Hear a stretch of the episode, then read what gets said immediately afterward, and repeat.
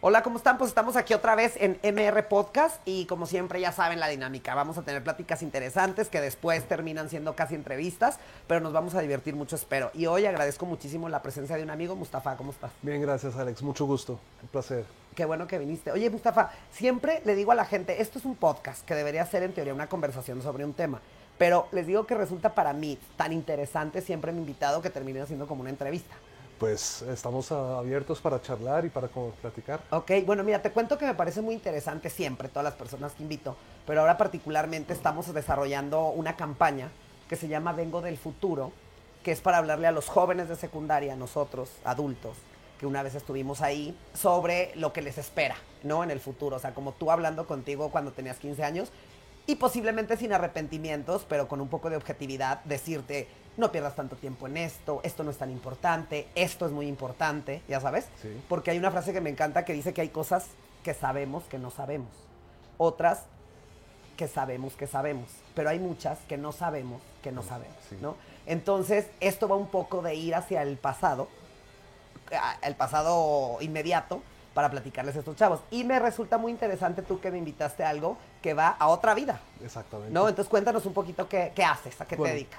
Eh, primero, yo soy egipcio y colombiano, nací en Egipto, soy, pues estudié negocios internacionales, terminé mi adolescencia en Egipto, en el liceo francés y después me fui a estudiar negocios internacionales en Francia y me encontré que no, no, no encajaba en las empresas, no era lo mío. Claro. Y me, siempre me interesé por comprender la mente, el inconsciente, desde, pues, desde la, filosofía y poco a poco y me, y me encaminé hacia la hipnosis. Okay poco a poco me fui encaminando y llegué hacia la hipnosis y me apasionó y desde y empecé a estudiar y tomar cursos y leer y a practicar con amigos y desde el 2014 vivo de esto.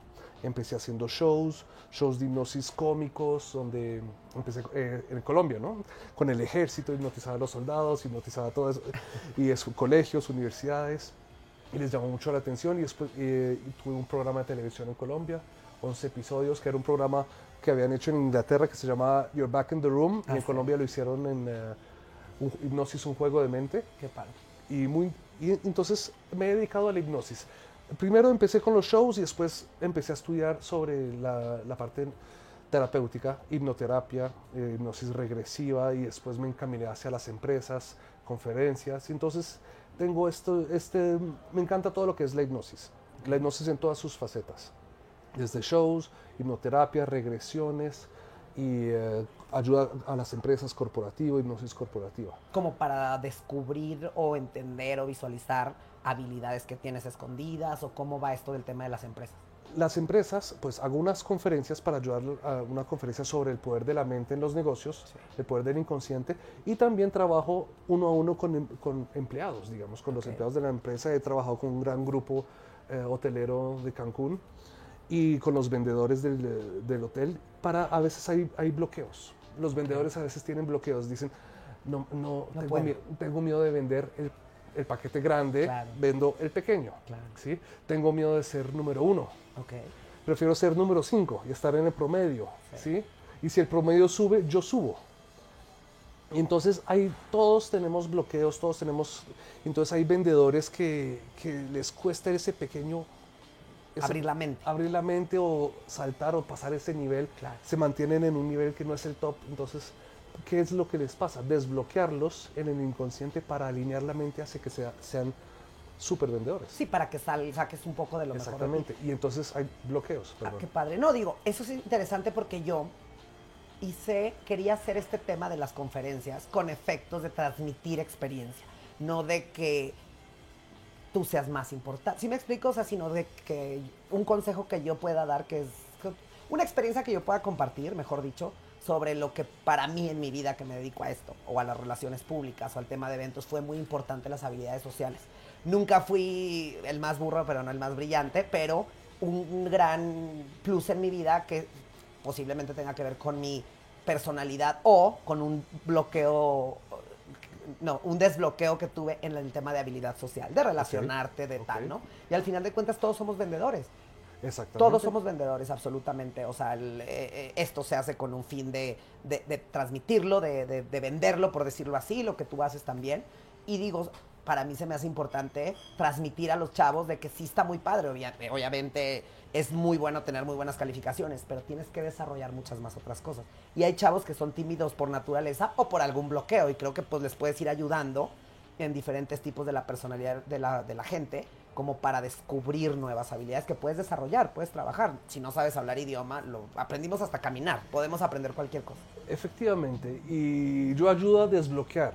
Yo soy como un cirujano del inconsciente. Ok. Hay jóvenes, me ha, me ha pasado bastante que personas que quieran, no, no logro aprender inglés. Llevo no sé cuántos cursos y no me entra el inglés. Aprendo de muchas otras cosas, pero el inglés está bloqueado.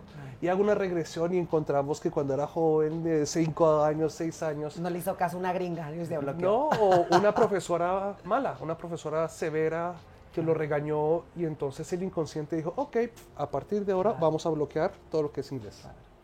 Y sabes que es súper interesante, Ah, retomo, esta, esta campaña que quiero desarrollar es porque a veces eso, justamente, un, a lo mejor un día un compañerito no te invitó a una fiesta y bloqueas para siempre el tema de la habilidad social o el querer este, relacionarte con las personas y no sabes lo que te va a afectar, por ejemplo, a lo mejor si un día llegas a ser un vendedor, ¿no? Claramente, claramente. Porque no sabemos nunca qué cosa te lleva que es a como eso. esta película maravillosa del efecto mariposa, ya sabes. Es que es eso. Sí. Pequeños eventos pueden tener un gran, eh, Una gran repercusión. Exactamente. Por ejemplo, muchas veces, muchas veces en mi terapia, en los, eh, cuando una persona viene, tiene- tengo miedo de hablar en público.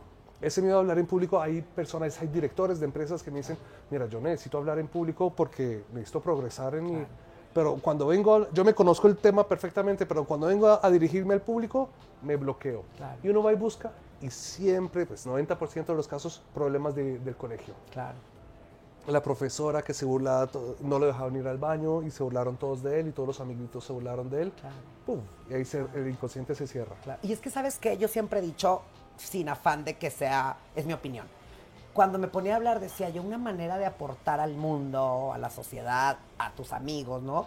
Tratas de, de, de, de serlo en una cuestión personal. Pero yo siempre he dicho, yo considero que me va mejor un color oscuro que un claro. Tengo 38 años. Cambiar esa mm, idea, a lo mejor ahorita ya ni siquiera me interesa. Pero yo no sé dónde va, que a lo mejor yo me vi muy bien en mi escuela, que era el uniforme azul marino y me encanté, y se me quedó el- la idea, el trauma, el prejuicio, ¿no? Entonces dije, si quiero resolver temas importantes en la actualidad del mundo, no lo vamos a resolver con los adultos. ¿Sí me explico? Sí. Si a ti te gusta levantarte temprano o acostarte tarde, yo voy a tener más dificultad de convencerte que pudiera ser lo óptimo, ¿no? A esta edad. Pero a lo mejor si yo hablo contigo a los 15 años, tienes un poquito más esa fuerza de la juventud y totalmente. el empeño, no estás tan contaminado de las costumbres y de las vivencias que has tenido en 38 años, que es muy diferente cambiar un paradigma a estas alturas, que se puede, obviamente. Pero es cuando dices que necesitas llegar a los fondos como para reinventar, ya sabes. Siento que ir a la, a la educación a los jóvenes, todavía para cuando en ese momento lleguen ahí, digan, ah, me acuerdo de aquel chavo del futuro que me dijo, ¿no? Tienes y creo que tú lo razón. haces eso, pues en la mente, te vas hasta esa, a este momento de la infancia en el que te cambiaron un chip de algo. Exactamente, y no solamente eso, todos, todos conocemos cuando, todos sabemos que cuando estábamos en el colegio, teníamos un profesor que amábamos y nos, y nos hizo amar esa materia Nos marcó. y nos marcó y es para bien, ¿sí? Entonces, por ejemplo, a mí me marcó el profesor de filosofía y me encantó y, y fue como mi primer acercamiento a la mente consciente del inconsciente, Claro. ¿sí? Y hay otros profesores que no, Claro. ¿sí? Sí, o que te marcan de diferente manera. Exactamente. ¿no? Oye, y es súper padre porque yo también dije eso. Al final de cuentas, tú, yo y todos los que nos ven y Sergio y todos, estamos hechos de, de eso, de, las, de los momentos que vivimos, de las personas que nos rodean, ¿no? Y eso imagínate, tú y yo ahorita, si nos ponemos hacer una lista, no acabamos de la cantidad de experiencias, momentos, gente que conocemos. Pero es lo importante eso muchas veces de los jóvenes, porque todavía pueden ser más selectivos, saber dónde sí, estar más alerta, ¿no? O sea, eso está padre. Y sobre todo que lo puedes resolver a cualquier edad, como lo que haces tú un poco tú. Y es muy gratificante hablarle a los jóvenes. Claro. Sí, es, uno se siente muy contento cuando Claro. uno le habla a los jóvenes. Sí, sería una, es una campaña muy bonita. Sí, y aparte lo que tú haces está padrísimo porque aparte le hablas al- a él en su juventud, ¿no?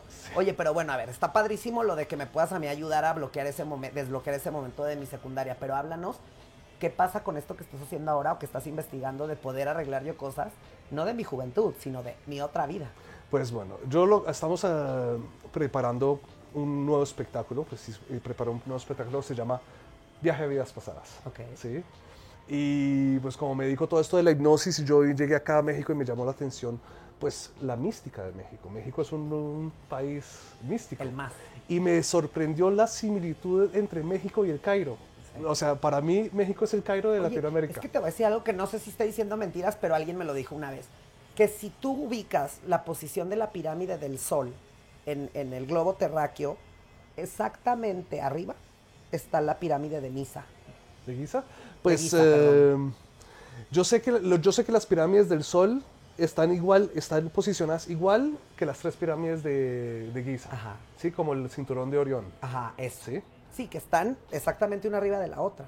Sí, yo, no Algo sé, así. Algo así, pero están, están conectadas. Bueno, investiguen y pónganlo en los comentarios. Están no conectados, sí, están conectadas, Sí. porque no solamente eso. Y en mi show hablo de, de las similitudes entre la, la civilización azteca y la civilización egipcia. Egipcia. Muy, muy similares. Y no solamente eso, México se parece mucho al Cairo, te lo juro. ¿Ah, sí? me parece. Me siento como en el Cairo latinoamericano. Sí, Y yo parezco egipcio y soy mexicano. Tú puedes parecer egipcio. ¿Verdad? Claro que sí. Entonces me llamó mucho la atención y empecé a desarrollar este campo, este campo de la, del viaje a las, a las vidas pasadas, Sí. independientemente de tus creencias. ¿sí? Eso Inde- te iba a preguntar también. Independientemente de tus creencias religiosas, porque yo soy musulmán. Claro. Y entonces eh, es algo diferente. Entonces lo que guío unas personas a través de técnicas de hipnosis a ver qué hay, que tienen que entrar bien en hipnosis Claro. para ir hasta atrás, a, ir a pasar este umbral y ver hacia dónde nos lleva Claro. este viaje, que es Claro. totalmente inconsciente. Puede ser que nos conectamos a una red, a una matriz donde podemos percibir vidas de otras personas o podemos entrar a un recuerdo donde nadie sabe.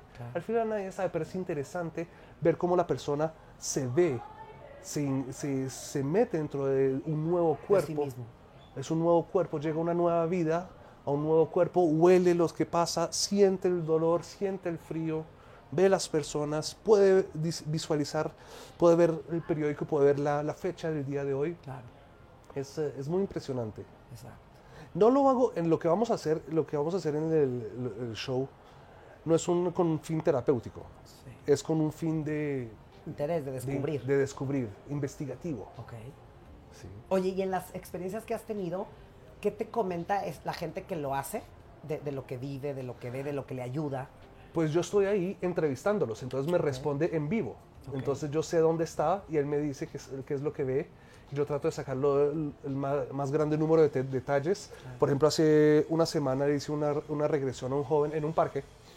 Y era un, eh, era un joven de 17 años, digamos, ¿no? 18 años. Y lo hipnoticé y llegamos a, a la Segunda Guerra Mundial.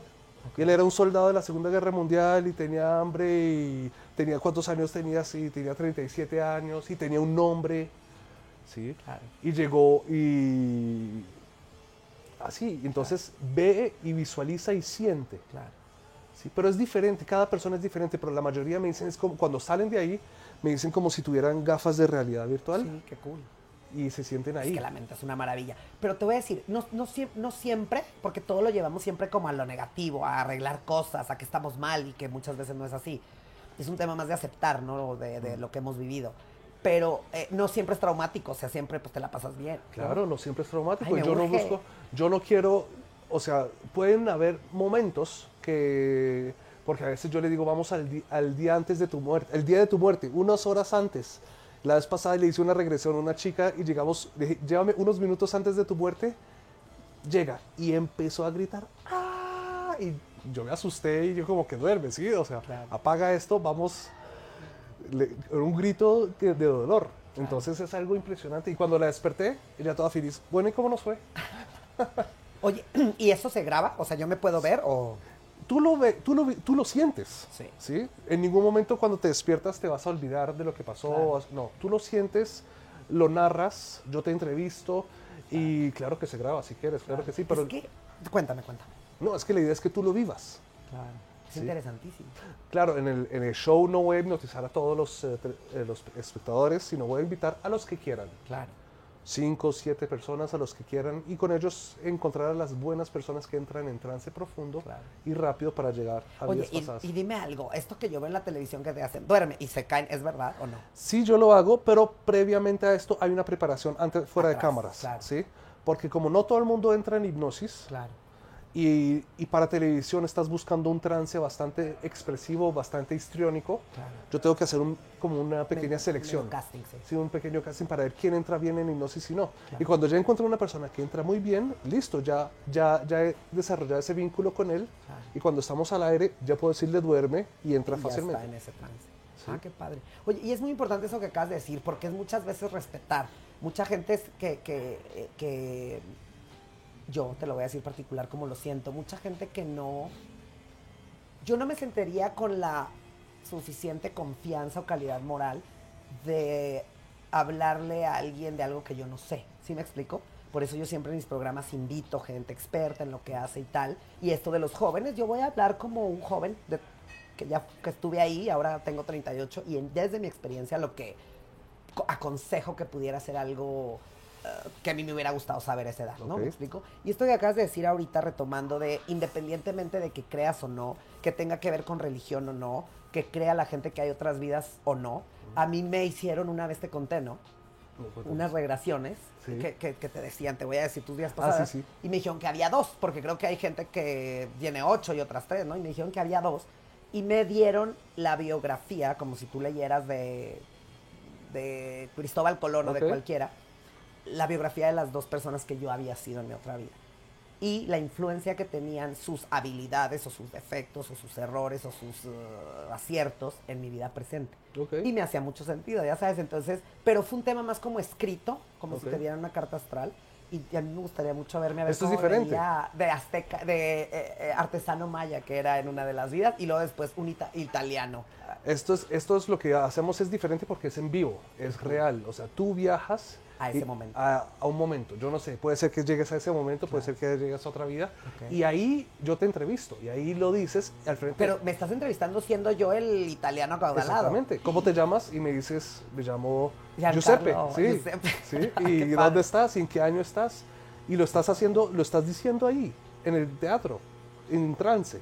¿Y a ti te lo hicieron cuando estabas aprendiendo? O sea, No, todavía no, no, no he viajado a vidas pasadas. Ok. Todavía no he viajado. Quiero, yo sí quiero, pero pues me he dado cuenta que, que no, no es fácil hipnotizar a un hipnotista porque el hipnotista... Se defiende. Sí, es como, ¿y por qué estás haciendo esta técnica? ¿Y por qué no usas esta técnica? Sí, Sí, Sí. claro. Sí, sí, totalmente. Pero, eh, lo- o sea, es problema. Oye, ¿y cómo es el proceso? Cuéntanos un poquito. O sea, tú, tú empiezas a hablarme de un tema, me vas como una meditación. ¿En qué, ¿En qué lugar? ¿En el teatro, en el- para el show o, por, o- O en personal. en- para terapia, ¿sí? Sí. Como en mi consultorio. Exacto. Eh, en mi consultorio, ¿cómo hacemos? Yo te pregunto qué es lo que pasa, qué sientes, qué es lo que está pasando, cuál es el problema y hacia dónde quieres llegar, Claro. ¿sí? Para, para ver cómo es la situación actual para, y, y cuál es la situación futura. Y yo te pregunto, pues después de hablar como media hora, lo que hago es te voy guiando y te vas como una, una película y para la idea es eh, soltar, relajar esa parte analítica, Claro. esa parte de la mente consciente que es la que está anclada, la que pone resistencia, la que juzga, la que analiza, esa es la que necesitamos dormir Dormir. para poder activar el inconsciente Que es libre. y exactamente y que el inconsciente nos lleve a hacerle las preguntas correctas para que nos lleve a, a la raíz del problema, ya sea una raíz simbólica o ya sea un evento de la infancia. Claro. Ya- O sea, tu mente te lleva al momento. Como dices tú, puede ser el trauma, o puede ser un momento de gozo. ¿Es, es así o...? es, es- lo que yo pido es que, eh, que, la que el inconsciente me lleve o me saque a flote ese es el por qué mantiene a esta persona frenada, por qué mantiene Ok. a esta persona con miedo, ¿sí? O Ok. con esa ansiedad. ¿Dónde está el origen de esa ansiedad? Entonces vamos y me lleva a un lugar y yo juzgo, "Mm, no, no me parece que esto, vamos ahí. más atrás. Ah, no, mm, no, no me parece, vamos más atrás. Y lo que yo busco es esa escena que ha sido bloqueada, ese evento que ha sido bloqueado por el inconsciente, por muchas capas y capas de defensa, Claro. que es lo que mantiene. Entonces, cuando logramos llegar a eso, después de un llegar a eso, muchas veces hay llanto, hay lágrimas, porque eso era un, un evento bloqueado. Claro. Y uno abre ese, es, encuentra ese evento y la persona se desmorona, porque y cuando se desmorona, ese es. Claro. Ese es el evento que estaba bloqueado, que estaba manteniendo a esa persona así. Sí. Entonces, y eso cuando llegamos a ese evento, que es- en inglés se llama pues Initial Sensitizing Event o evento inicial de sensibilidad, lo, lo perdonamos, lo desmoronamos, le quitamos toda la carga emocional, hacemos que la persona lo vea desde otro ángulo, porque lo, generalmente lo que pasa es que el niño, el niño al que le pasó eso, no sabía interpretar, no tenía la madurez, no sabe qué es lo que pasa, ¿sí? Y entonces ya con, la, la- con el adulto le podemos ayudar a reinterpretar ese evento y soltar esa carga Claro. y ya poder alinear el Qué inconsciente. cool. Y sabes qué te digo, me encanta porque al final de cuentas, un idioma, una carta astral, una terapia, un ejercicio, un hobby, todo siento que te vas llenando como herramientas para estar mejor, ¿no? Y que a veces ahora me da risa porque te digo, trato de no hablar de lo que no sé y me gusta mucho investigar cosas, como dices tú, no es un tema de religión, no es un tema de nada, sino es una experiencia, ¿no? Eh, Como católicos que seguramente querrán conocer el Vaticano, no sé, ¿no? Gente que no es católica que quisiera conocer, no sé, otras, otras eh, templos, lo que sea, ¿no? Por efectos de cultura. Pero a mí me hicieron una cosa, como de barras, no sé si hayas oído hablar de esto, que te hacen como un masaje, entonces te acomodan las ideas, digámoslo así, ¿no? Ah, interesante. Que les pido perdón a los profesionales de esto, pero más o menos es así. Y me llama la atención porque yo fui, te va- vas como en, en una meditación y llegué a un momento de mi vida completamente simple, sin chiste, que me hizo llorar, pero como si no tú, como si hubieras abierto una llave que yo no entendía ni siquiera por qué estaba llorando, ya sabes, pero vi aquel momento y dije, ¿cómo pude permitir? Porque luego empiezas a ver la película para, para atrás y para adelante, ¿cómo pude permitir que ese momento Insignificante. insignificante marcara tanto mi vida, ya sabes? Así es. Ojo, tan sencillo como para no ponerme colores claros. Así es. ¿Me explico? Así es. Hay, cañón. hay- hay eventos que a los ojos de un adulto son muy insignificantes, pero el niño no supo, no sabía manejarlos. manejarlo, Exactamente. Y le afectó de una manera tremenda, ¿no? Que con el tiempo, y fíjate que con el tiempo no lo vas trabajando, lo vas olvidando, pero te sigue afectando. Entonces, pues me parece súper padre lo que tú haces. Oye, y entonces ahorita vas a tener un show privado Exactamente. pronto, pero luego vendrán seguramente otras cosas. Esa es la idea de luego hacer este show masivo Ok, para, para todo México. Y Sí. dejarlo de planta aquí en este país. Sí, señor. Ay, me encanta. está- Acabas de llegar a vivir aquí. Ya acabo de llegar a vivir a México, enamorada de México, la verdad, desde que llegué la primera vez en 2018 me dije, yo tengo que venir a vivir acá. La entró la pandemia, entonces no Sí. pude hacer esto antes, pero ya me vine a vivir acá a México, me gusta mucho. Hay, muy, hay gran eh, nivel de cultura. Y entonces por eso Es que un país espectacular, Sí, sin menospreciar a ninguno. No, no, Oye, sí. y si la gente que nos ve, o después ya que te dije de mis amigos que quieren hacer esto, te quiere contactar, aquí tenemos las redes sociales, vamos Claro a dejar sí, su, teléfono de contacto. Muchas y gracias. este, y pues mucha suerte y bienvenido a México y te agradezco mucho tu tiempo. No, pues bienvenido, muchas gracias a todos ustedes, muchas gracias por eh, Alex por la entrevista y no, yo disponible para lo que quieras, para más con- conversaciones. y todo eso. Perfecto, luego Sí. vamos a hacer una, cuando tengamos el show hacemos una. Quiere la gente de producción que me hipnotice en vivo, pero no estoy preparado todavía. luego O a alguien, si tú quieres ser hipnotizado, tú quieres Les ser- prometo que un día voy a hacer y luego ya la veo en la edición y vemos cómo queda, ¿no? No, en el show, en el show pueden ser hipnotizados. sí. Bueno, yo voy a ser uno de los, de los, uh, ¿cómo se dice? Voluntarios. De los viajeros. De los viajeros. En el tiempo. ¿Verdad? Bueno, pues muchísimas gracias. Muchas y gracias. Muchas gracias a todos ustedes. No se les olvide, por favor, picarle a la campanita, compartir este video con todos sus amigos si les gustó. Y quiero agradecer mucho al Hotel Condesa DF por todas las facilidades que nos dio para la realización de esta entrevista. Gracias.